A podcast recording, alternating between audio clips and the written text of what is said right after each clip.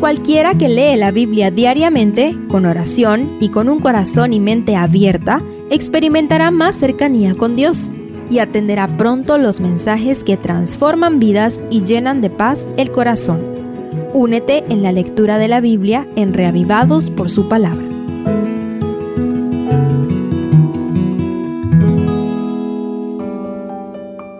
Segundo de Crónicas 24. Después de la hazaña del sumo sacerdote Joiada registrada en el capítulo anterior, ahora conoceremos los principales hechos del rey Joás en su largo reinado de 40 años que inició cuando apenas tenía 7. Acompáñame a estudiar el contraste entre estos dos personajes. Es impresionante la diligencia y fidelidad del joven rey Joás. El registro bíblico pareciera indicar que hasta superó a su maestro, pues el sacerdote Joiada cometió una falta al escoger dos esposas para el rey y otra más grave al manifestar negligencia en cuanto a la reparación de la casa de Dios.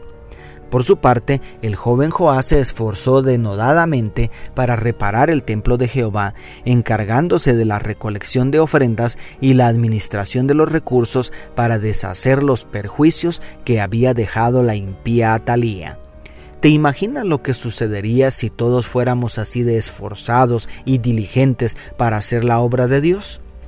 La gran comisión de ir y hacer discípulos en todas las naciones y pueblos pronto se completaría y el reino de Cristo se establecería para siempre en poco tiempo. Dedícate a hacer tu parte con la misma entrega de Joás. Lamentablemente, lo anterior solamente representa la mitad de la historia.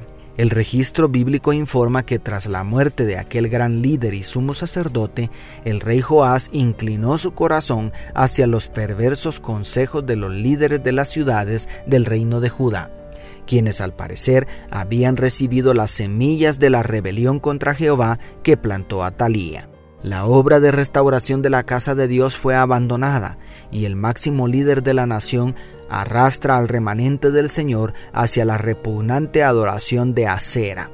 No obstante, Dios no se rinde en sus intentos de hacer volver a su rey al buen camino, enviándole profeta tras profeta para señalar el camino recto. Pero el rey y sus consejeros cerraron sus oídos y sus corazones. Entonces Dios levantó la voz de Zacarías, el hijo y sucesor de Joiada, el hombre a quien Joás le debía todo. Pero Joás y sus aliados lo apedrearon en el recinto sagrado, sellando así su caso delante del juez de todos los hombres. Cuán volátil es la lealtad humana. ¿Cómo es posible que Joás le diera la espalda a Dios de esta manera? Los líderes siguen siendo humanos y por eso nuestra máxima lealtad debe ser hacia el Rey de Reyes. Ambos líderes, con sus aciertos y desaciertos, murieron sin embargo, recibieron una distinta sepultura que da un indicio de la justicia divina. Joyada fue sepultado en los sepulcros de los reyes, pues él era quien realmente estuvo detrás del reavivamiento de la nación en los primeros días de Joás como rey. Por otro lado, Joás no fue considerado digno de ser sepultado en el mismo lugar por haber abandonado la lealtad y obediencia a la ley de Dios. La muerte acaba con todas las obras, planes y sueños de todo ser humano, pero también cierra su caso delante del tribunal de Cristo. ¿Cómo te gustaría que quedara cerrada la carpeta de tu historia delante de Dios? Hoy es un buen día para hacer un reajuste como lo hizo Joiada en sus últimos años cuando se comprometió con todo el corazón con la restauración del templo de Jehová. Dios te bendiga, tu pastor y amigo Selvin Sosa.